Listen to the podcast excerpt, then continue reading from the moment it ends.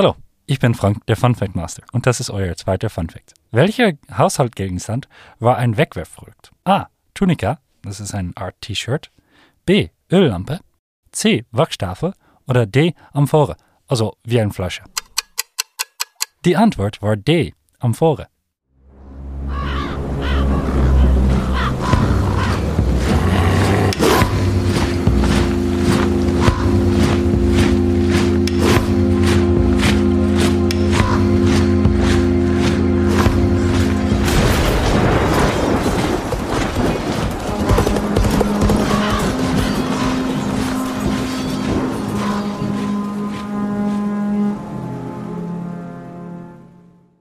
Herzlich willkommen zu Tatort Antike. Noch ein True Crime Podcast, nach dem keiner gefragt hat, mit Isabel Laser und Leo Traber. Ein Podcast über wahre und glaubhafte Verbrechen der römischen Antike.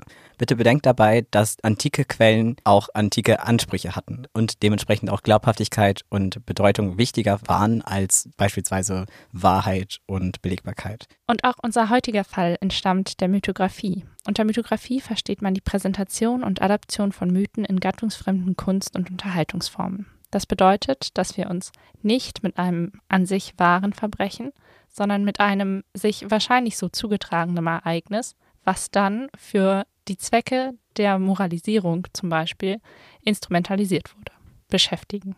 Außerdem möchten wir, bevor wir die Folge beginnen, noch eine kleine Trigger Warning setzen. In dieser Folge wird es unter anderem um Suizid und Vergewaltigung gehen. Wenn euch das Probleme bereitet, dann hört diese Folge nicht allein oder skippt sie am besten und wir packen in die Shownotes Anlaufstellen, wo ihr euch Hilfe suchen könnt. Wir haben uns trotzdem dazu entschieden, über das Thema zu reden, weil wir finden, dass es wichtig ist zu thematisieren und nicht in der Gesellschaft verschwiegen werden sollte. Bevor wir aber mit der heutigen Folge beginnen, gilt es noch eine ganz wichtige Frage zu klären. Worum ging es eigentlich das letzte Mal? Wir haben letzte Woche über einen mythologischen Frauenraub gesprochen, kurz nach der Entstehung der Stadt Rom.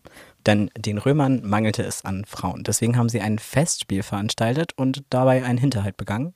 Und die Sabinerinnen geraubt. Den Sabinern hat das natürlich gar nicht gefallen und die haben daraufhin erst in Einzelkämpfen versucht, das ist gescheitert und dann sind sie durch eine List irgendwie in die Stadtmauern gekommen und dann gab es einen blutigen Kampf und die Sabinerinnen sind zwischen die beiden Fronten gegangen und haben gesagt, dass ja jetzt eigentlich schon alle Verbrechen begangen wurden und dementsprechend wurde dann Frieden geschlossen und es gab zwei Könige.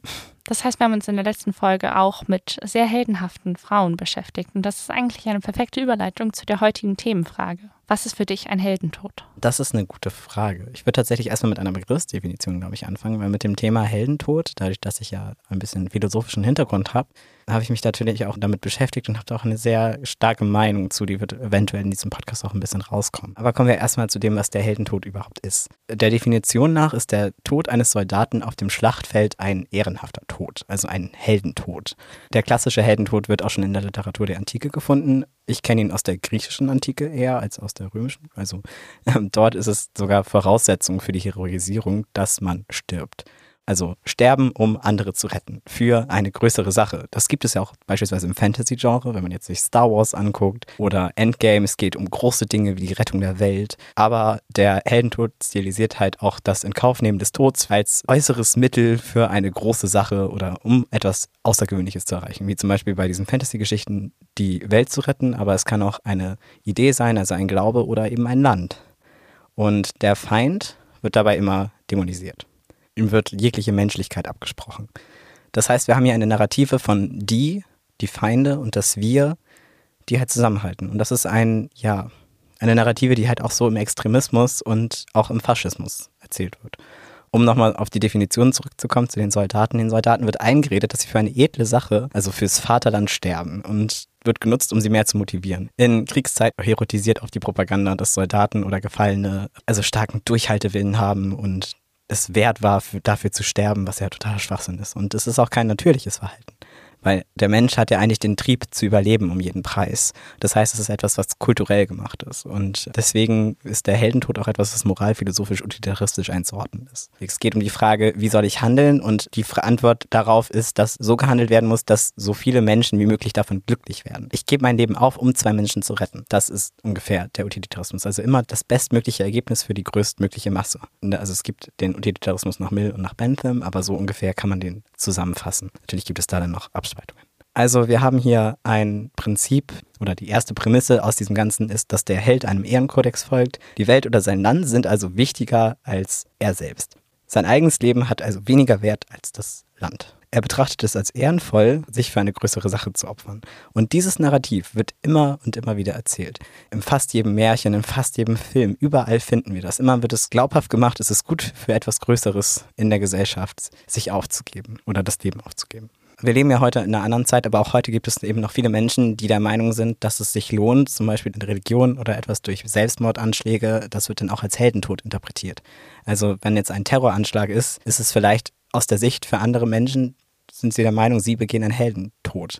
Und ich finde, das ist etwas, ein Prinzip, was eigentlich verjährt ist. Und ich finde es schade, dass es immer noch so in Film und Fernsehen oder auch in den Medien immer noch so dargestellt wird, als wenn es was Sinnvolles wäre, weil es für eine sehr, also etwas sehr Gefährliches handelt. Und meiner Meinung nach auch etwas ist, was durch äußere Umstände, zum Beispiel wie durch die Regierung, instrumentalisiert wird, weil es ist kein natürliches Verhalten also eine Art instrumentalisierter Utilitarismus. So. Ansonsten ist aber die westliche Gesellschaft so, ja eher individuell orientiert. Man kennt den Wert des eigenen Lebens und ähm, Patriotismus ist halt auch nicht mehr so vogue wie früher, würde ich jetzt einfach mal formulieren.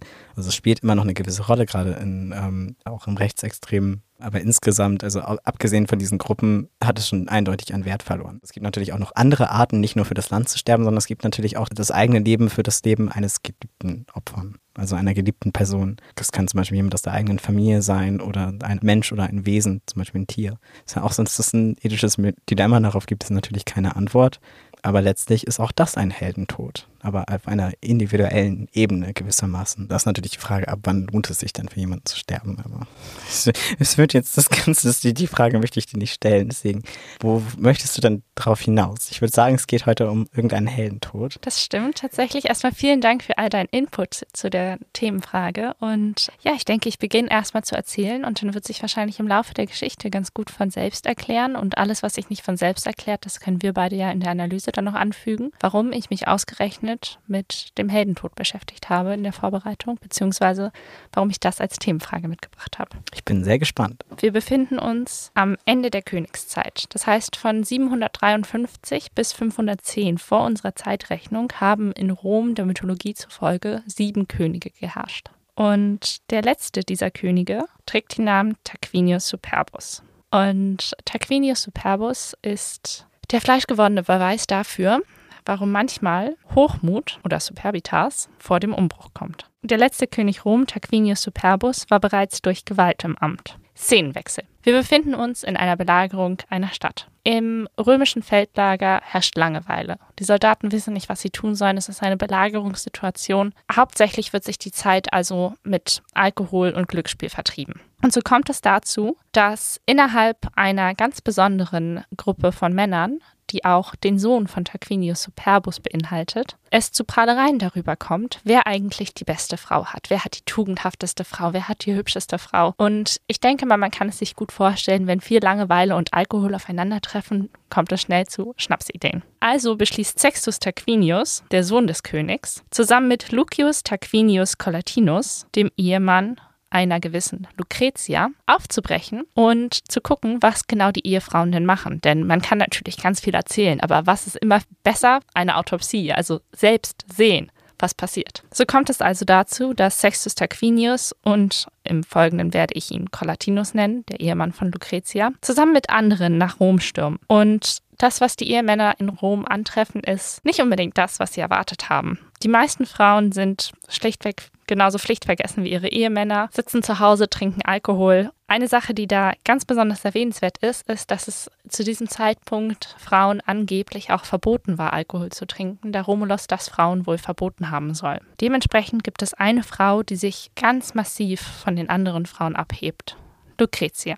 Denn als die Truppe um den Königssohn und Collatinus, den Ehemann von Lucretia, zu Collatinus nach Hause kommt, finden sie Lucretia spät in der Nacht noch mit Wollarbeiten beschäftigt. Sie sitzt als Ideal von sittsamer Häuslichkeit und Fleiß. Und gerade diese beiden Eigenschaften, also Häuslichkeit und Fleiß, sind auch durch die Epigraphik belegt als weibliche Tugenden. Das heißt, wir haben Grabsteine und Inschriften, die Frauen verherrlichen und dabei genau auf diese beiden Ideale zurückgreifen. Und so sitzt Lucretia als Verkörperung dieser Ideale einer römischen Frau auch nachts noch unter ihren Sklavinnen und erledigt mit ihnen Hausarbeiten, Dinge, die erledigt werden müssen. Und das, obwohl die, ich sage mal, Kontrollinstanz, nämlich ihr Mann, eigentlich gar nicht im Haus ist. Dadurch hebt sie sich eben unglaublich von den anderen Frauen ab.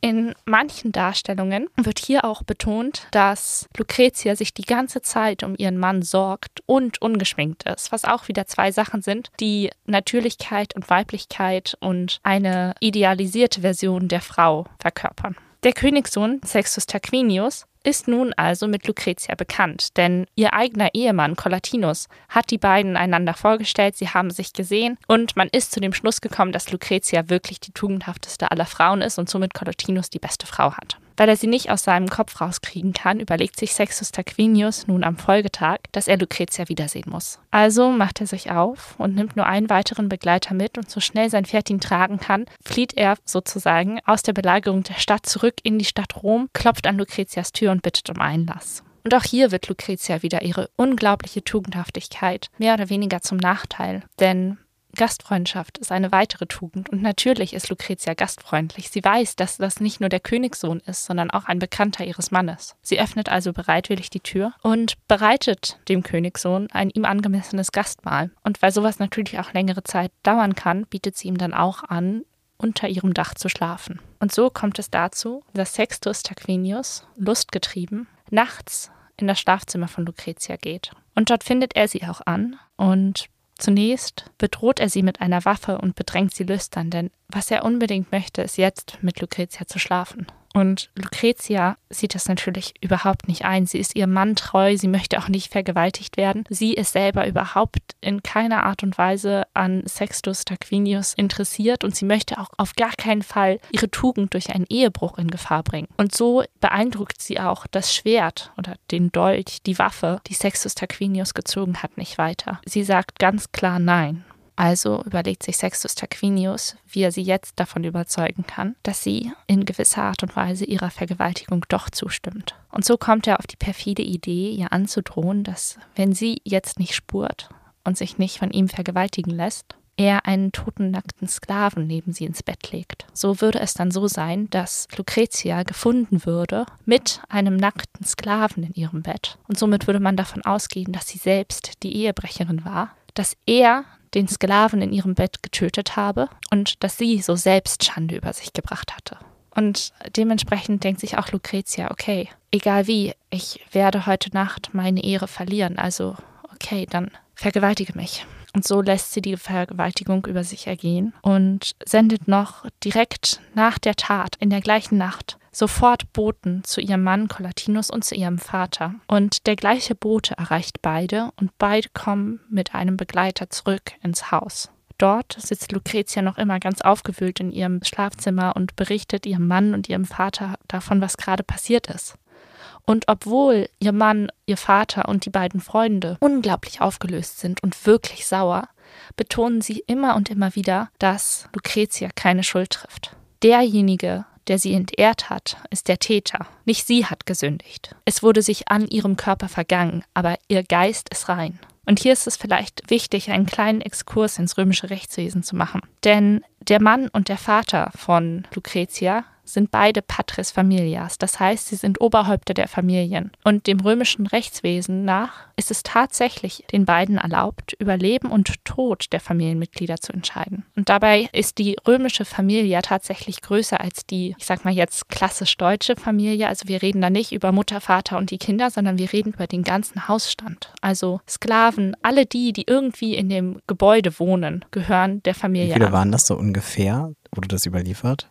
Das ist tatsächlich ganz unterschiedlich. Je nachdem, wie viel Geld du hast, desto mehr kannst du dir sozusagen Mitglieder deiner Familie leisten. Also je reicher du bist, desto mehr Sklaven hast du und natürlich möchtest du auch mit einer gewissen, ich meine, Sklaven sind ja eine Annehmlichkeit, sage ich jetzt einfach mal. Oder Sklaven waren eine Annehmlichkeit und ähm, je mehr Sklaven du dir leisten konntest, desto größer war dann am Ende deine Familie und dann hattest du quasi in deiner Familie auch freigelassene Sklaven und eben einen großen Hausstand. Das heißt, in diesem Fall auf Lucretia bezogen, wäre es tatsächlich ihrem Mann Mann und ihrem Vater bzw. ihrem Mann vorbehalten gewesen, über sie zu urteilen. Denn sie war zwar eine Frau in Rom, aber sie war kein römischer Bürger. Das heißt, ihr wäre nicht offiziell ein Prozess gemacht worden, sondern in den meisten Fällen hätte das Oberhaupt ihres Hausstaates über sie entschieden. Um den Exkurs zu beenden, wir befinden uns in Lucretias Gemach, nachdem sie gerade vergewaltigt wurde. Und ihr Ehemann, ihr Vater und zwei weitere Freunde von ihrem Ehemann und von ihrem Vater befinden sich im Raum, während Lucretia völlig aufgelöst ist. Und dann kommt es dazu, dass, obwohl ihr Mann und ihr Vater sie freigesprochen haben, Lucretia zum Äußersten greift. Sie hat in dem Gewand, was sie getragen hat, einen Dolch verborgen. Und den sticht sie sich jetzt vorwärts ins Herz. Das heißt, sie wirft sich sozusagen mit ihrem Gewicht in die Klinge. Und noch während sie stirbt, betont sie, dass ihre Tat zukünftigen Frauen als Maxime gelten solle. Denn generell galt es in der römischen Antike für Frauen als schicklich, eine Univira zu sein, das heißt nur einen Mann im Leben zu haben. Und Lucretia sagt jetzt an dieser Stelle ganz klar, dass sie sich lieber ins Herz sticht, als weiterzuleben als entehrte Frau. Wie ist das dann umgekehrt? Also gilt für die Männer das Gleiche oder galt für die Männer das Gleiche? Tatsächlich ist es so, dass es in verschiedenen Zeiten der Römischen Republik auch verschiedene Gesetze gab, aber gerade zum Beispiel unter Augustus wurden Ehegesetze sehr, sehr, sehr, sehr strikt verfasst und es wurde sich auch darum gebeten, sie einzuhalten. Man weiß dann zum Beispiel nicht, ob manche Leute vielleicht wirklich exiliert worden sind, weil sie entweder zu anzüglich geschrieben haben oder sich tatsächlich auch zu anzüglich verhalten. Ein Beispiel dafür wäre Ovid der ans Schwarze Meer musste, dann so ein bisschen so getan hat, als würde die Donau regelmäßig überfrieren, weil es da so schrecklich ist.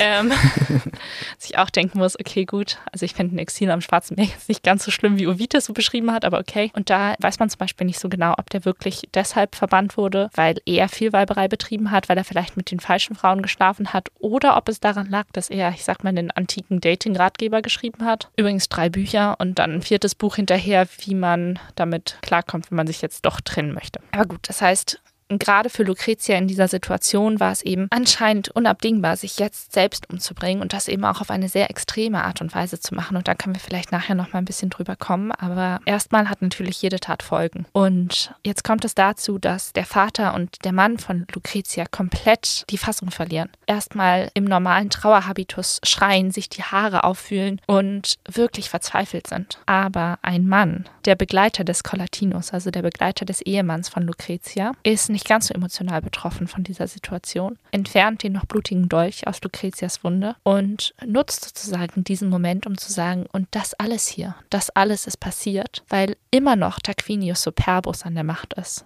und weil sein Sohn sich einfach an deiner Frau vergangen hat. Und anstatt, dass wir das jetzt einfach so stehen lassen, bin ich dafür, dass wir losziehen und den König töten. Und was daran tatsächlich auch ganz spannend ist, ist, dass diese Person, die in dem Moment den Dolch hält, in der Überlieferung nach Livius Brutus heißt. Und es wird auch immer wieder gesagt, dass es ein Brutus war, der den letzten König Roms getötet hat. Und das ist vielleicht ganz interessant zu wissen, weil Brutus nicht nur ein sozusagen Speaking Name ist. Das heißt, Brutus hat im Lateinischen eine Bedeutung, das bedeutet dumm. Ich kenne es halt nur aus diesen Asterix und Obelix-Filmen. Da gibt es doch immer diese, diese Szene, dass Brutus versucht, Cäsar zu töten und das immer nicht schafft. Mhm, so? genau. Da, ja, okay. Das ist tatsächlich eine sehr interessante Parallele, denn wir befinden uns ja in der Lucretia-Geschichte an einem Umbruchspunkt. Vom Königstum wird es jetzt übergehen in das erste Mal eine Senatsherrschaft, die angeführt wird von zwei Konsuln. Das heißt, wir haben keine Monokratie mehr. Und an einem Umbruchspunkt, an dem versucht wurde, aus der Senatsherrschaft wieder eine Monokratie, also eine Königs- oder Tyrannen- oder Kaiserherrschaft zu machen, befinden wir uns dann viele, viele Jahre später, als Caesar umgebracht wird und den Quellen zufolge ja gesagt haben soll, auch du, Brutus. Denn sein Adoptivsohn, auch ein Brutus, hat eben mitgemacht und sich an Caesars Mord beteiligt. Und das ist hier vielleicht an der Stelle auch nochmal ganz interessant zu, aufzumerken, denn natürlich weiß man nicht, ob die Überlieferung hier so stimmt, aber es ist eben einfach auch ein Element der römischen Literatur, dass ein Brutus, also jemand, der eigentlich dumm ist, sozusagen als Plot-Twist oder Ex Machina, plötzlich seinen Lebensgeist entdeckt und doch wach ist und doch da ist und dann sozusagen diese Stigmatisierung, die er bis zu dem Teil hatte, eigentlich als Schutz hatte denn keiner hat ihn verdächtigt. Keiner hat gedacht, dass der dumme Esel in der Ecke jetzt wirklich irgendwas macht. Und dann kommt Brutus und macht es doch. Und genau an so einer Stelle befinden wir uns eben hier. Und es kommt dann dazu, dass Colatinus und Brutus gemeinsam losziehen und den letzten König Roms töten und in Folge darauf dann das erste Konsulenpaar bilden. Die Geschichte von Lucretia, von ihrer Vergewaltigung und von ihrem Suizid ist natürlich auch in mehreren Quellen überliefert. Die ist auch in modernen Quellen überliefert. Und ich habe mich jetzt in meiner Darstellung hauptsächlich wieder auf die Darstellung des Livius berufen.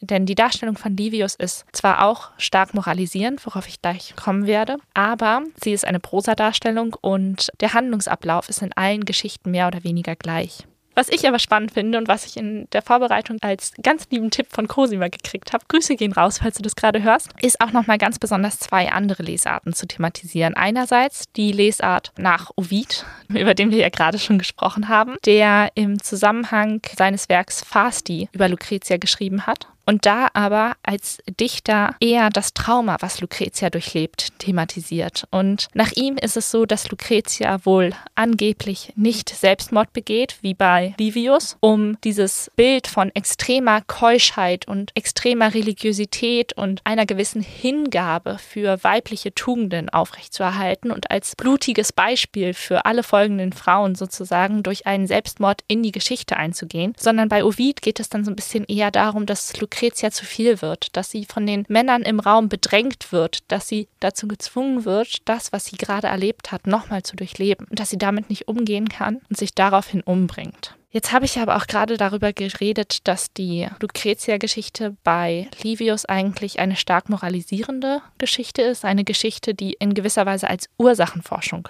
betrachtet werden kann. Denn Livius hat sich selbst auferlegt, eine Geschichte des römischen Staates, des römischen Reiches zu schreiben. Und es gibt einen Punkt, an dem es einen Umbruch gibt vom Königstum zur Republik. Und genau an diesem Punkt befinden wir uns. Und Livius muss jetzt natürlich irgendwie darstellen, warum es zu diesem Umbruch kam und wie es zu diesem Umbruch kam. Und Livius sagt, es gab einen unüberwindbaren Skandal. Es gab ein Worst-Case-Szenario. Es gab einen Punkt, an dem der römische Staat bis zu diesem Punkt in einer Monokratie so verkommen war, dass man etwas ändern musste. Das heißt, es gibt moralische Ursachen und einen unüberwindbaren Skandal. Und das in Kombination führt dann dazu, dass es einen Umbruch gibt. Man könnte jetzt sagen, dass Livius davon ausgeht, dass die weibliche Tugend, und hier ist vielleicht auch wichtig anzumerken, dass das lateinische Wort für Tugend Virtus grammatikalisch feminin ist, dass die weibliche Tugend als Gerüst des Allgemeinwesens gesehen wird und dass sobald die weibliche Tugend ins Wanken kommt, das Allgemeinwesen zerbricht. Außerdem gilt Lucretia natürlich auch für weitere Frauen dann so als Exemplum und ich denke mal, dass es da auch gerade mit dem Heldentod viele Überschneidungen gibt, dass man halt hier sieht, okay, Lucretia macht genau das, was man sozusagen nach deiner Definition einen Heldentod nennen könnte. Denn Lucretia opfert sich selbst für eine höhere Sache. Inwieweit man es jetzt heroisch nennen möchte oder unterstützenswert sei dahingestellt, aber Livius stellt es als Heldentod dar, finde ich in gewisser Weise. Was dazu kommt, ist, dass Livius hier in seiner Darstellung explizit betont, dass sie sich vorwärts in ein Messer stürzt. Das heißt, Lucretia sieht den Tod kommen. Sie weiß, was mit ihr passiert. Es ist kein, ich sag mal, es ist nicht der Selbstmord eines Angsthasen, der Gift nimmt und dann langsam einschläft. Hm, sondern es ist schon nach äh, moderner Definition eine harte Suizidmethode. Ich habe jetzt gerade keine Studie vor Augen, die ich zitieren kann, aber es gibt Studien, die belegen, dass weiblich gelesene Personen tatsächlich eher zu weichen Suizidmethoden greifen. Vielleicht, um das nochmal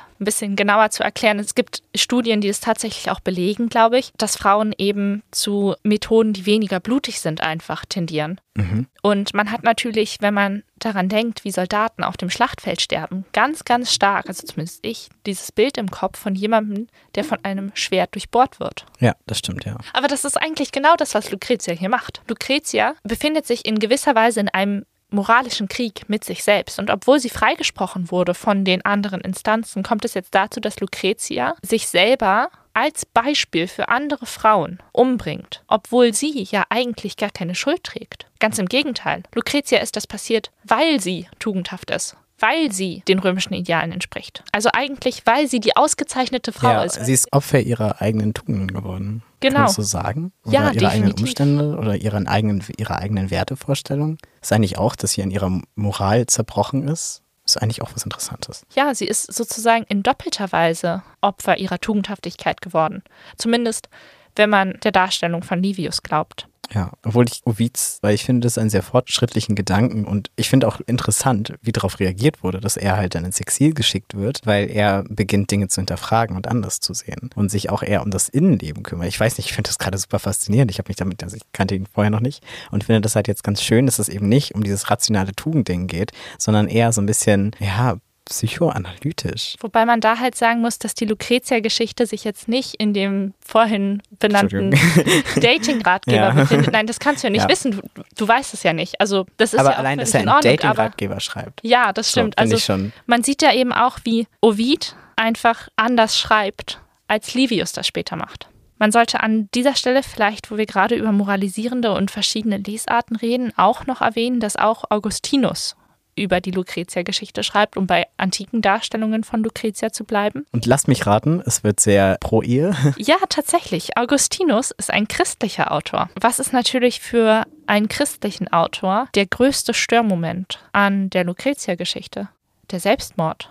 Also vielleicht für die Zuhörerinnen, denen das jetzt nicht ganz so bekannt ist, ähm, es ist im Christentum sehr verpönt, sich selbst umzubringen, weil man an der Stelle über sich selbst richtet. Und genau die Lesart zeigt auch Augustinus stark, dass er eben sagt, okay, klar, man kann jetzt Lucretia als Heldin definieren, die sich suizidiert hat, um einer größeren Moralvorstellung zu dienen, sondern Augustinus sagt, dass sich gerade Frauen daran kein Beispiel nehmen sollen und wahrscheinlich zählt seine Darstellung darauf ab, dass in der Zeit, in der Augustinus schreibt, gerade viele christliche Frauen auch in Gefängnissen und so weiter vergewaltigt worden sind und mit den Spätfolgen kämpfen, die aus einer Vergewaltigung natürlich, also ich bin selber noch niemals vergewaltigt worden, zum Glück. Aber ich denke mal, dass sich jeder vorstellen kann, was das mit einem macht. Und selbst wenn einem vielleicht die Vorstellungskraft fehlt, wenn man sagt, das ist so schlimm, dass ich mir das nicht vorstellen kann, dann sagt es ja doch viel über die Art des Verbrechens aus. Und Augustinus nimmt jetzt dieses Beispiel von Lucretia und sagt, wartet.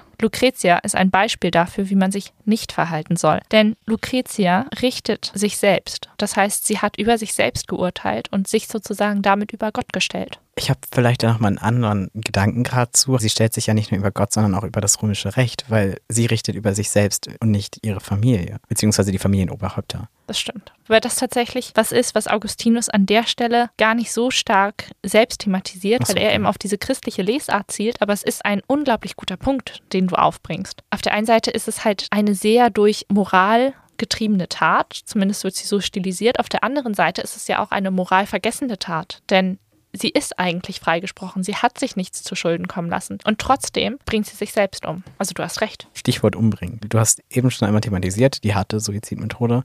Welche Rolle spielt Gewalt? Also ist es so, je grausamer der Tod ist, umso mehr wird er erinnert, weil wir erinnern uns ja nicht an jeden Tod auf dem Schlachtfeld. Du meintest, glaube ich, in der Teaser-Folge mal, dass in der Schlacht mit Hannibal ungefähr jeder Fünfte gestorben mhm. ist von der Bevölkerung. Und einer Schlacht mit Hannibal, ja. Nicht jeder davon ist ja als Held geblieben. Also muss es da ja irgendeinen Grund geben, warum wir uns an einige erinnern und an andere nicht warum einiges überliefert ist und anderes nicht. Und ich denke, dass man da halt genau an dieser, sage ich mal, Lucretia-Stelle so einen Umbruch hat, dass man eben, was ich vorhin versucht habe, so ein bisschen zu erklären, man hat die römische Geschichte und es gibt einen plötzlichen Umbruch. Und dann gibt es verschiedene Geschichten und verschiedene Darstellungen und dann kommt es eben dazu, dass eine einzelne Person als Beispiel für viele gelten soll und dadurch so stark charakterisiert wird. An der Stelle würde ich jetzt nicht unbedingt sagen, dass die Grausamkeit oder die Blutigkeit deines Ablebens darüber entscheidet, wie oder ob man sich an dich erinnert, sondern die Adaption in verschiedenen Gattungen, in verschiedenen Schriftstücken. Wir haben ja das letzte Mal über Bilder gesprochen. Mhm. Auch von Lucretia gibt es Bilder, die würde ich auch wieder auf dem Instagram-Kanal hochladen, wer sich dafür interessiert, zum Beispiel von Rembrandt. Eine weitere Adaption von Lucretias Tod findet sich übrigens auch in The Rape of Lucrece, einem Gedicht von Shakespeare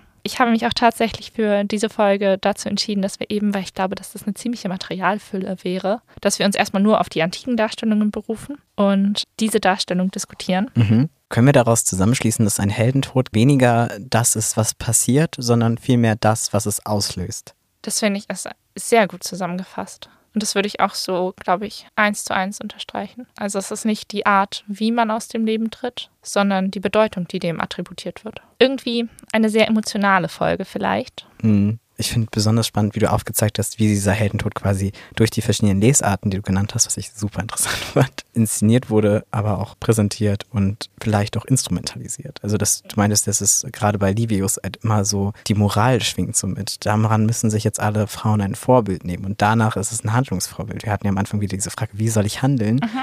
Hier haben wir wieder so ein, so sollt ihr handeln. Genau. Ich finde es interessant, wie diese Überlieferungen so benutzt werden. Aber das, also es passiert ja auch heute noch und es ist mhm. so lange schon so passiert, aber es ist immer wieder krass, ja. Ja, ich denke, dass es auch wirklich einfach wichtig ist zu erkennen, was für eine unglaubliche Macht das Wort hat. Das stimmt. Dann bleibt mir an dieser Stelle, mich bei dir zu bedanken. Ich hätte noch vorab eine kleine Frage, also so abschließend. Ich habe ja gleich am Anfang die Frage gestellt, wann lohnt es sich denn für jemanden zu sterben? Würdest du für Moral sterben wollen?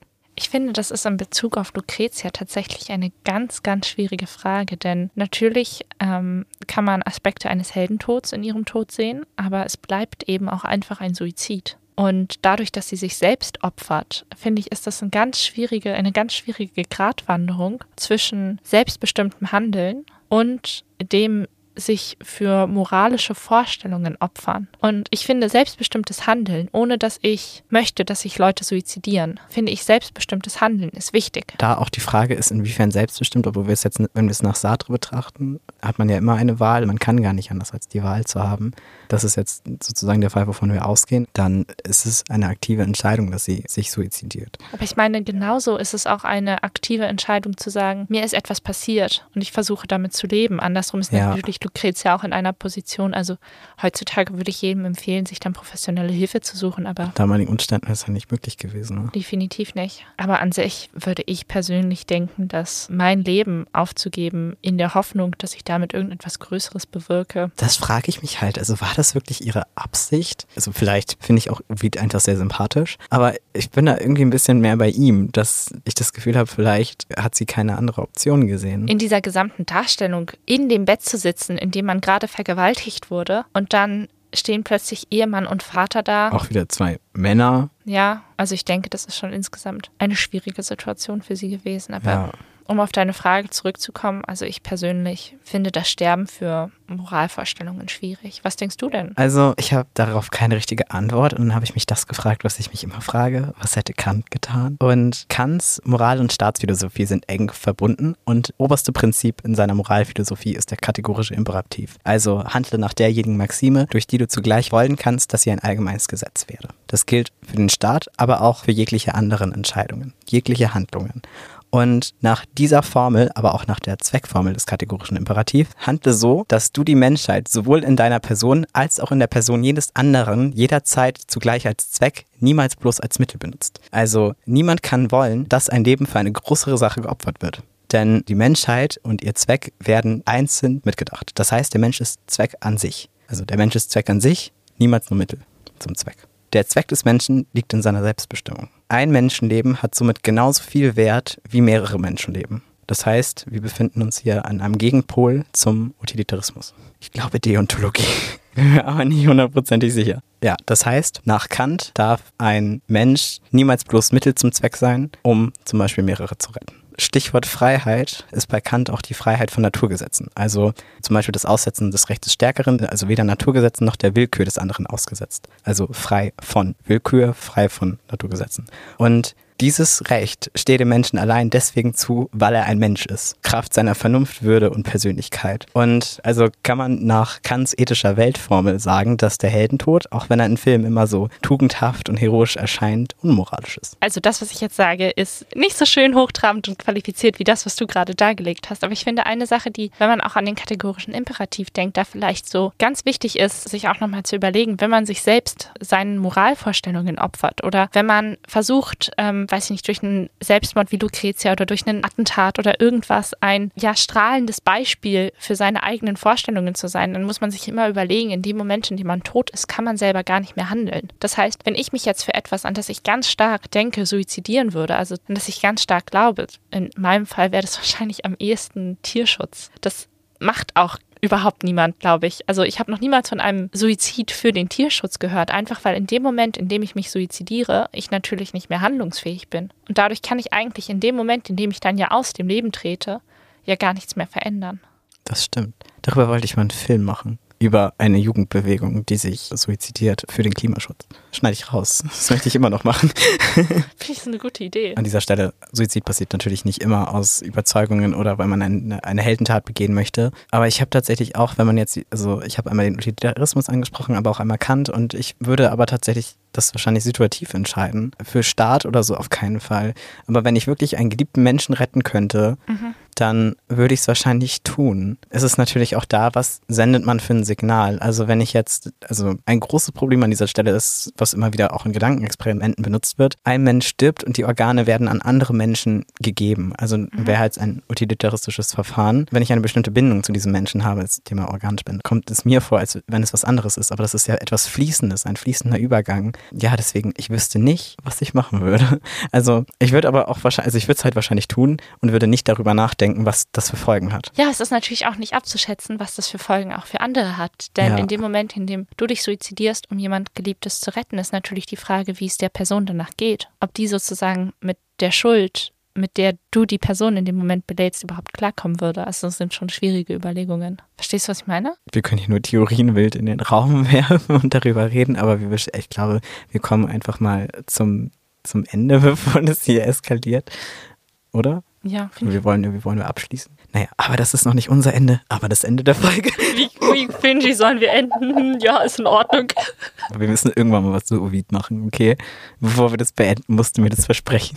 Ich verspreche dir hiermit, dass wir eine Sonderfolge über Ovid machen und uns mal mit antiken Dating-Ratgebern beschäftigen. Und ansonsten bleibt es, glaube ich, nur, dass ich mich recht herzlich bei dir bedanke, dass wir uns bei den Zuhörerinnen bedanken. Vielen Dank auch für die Rückmeldungen. Das stimmt. Wir haben uns sehr gefreut und bis zum nächsten Mal bei Tatort. Antike.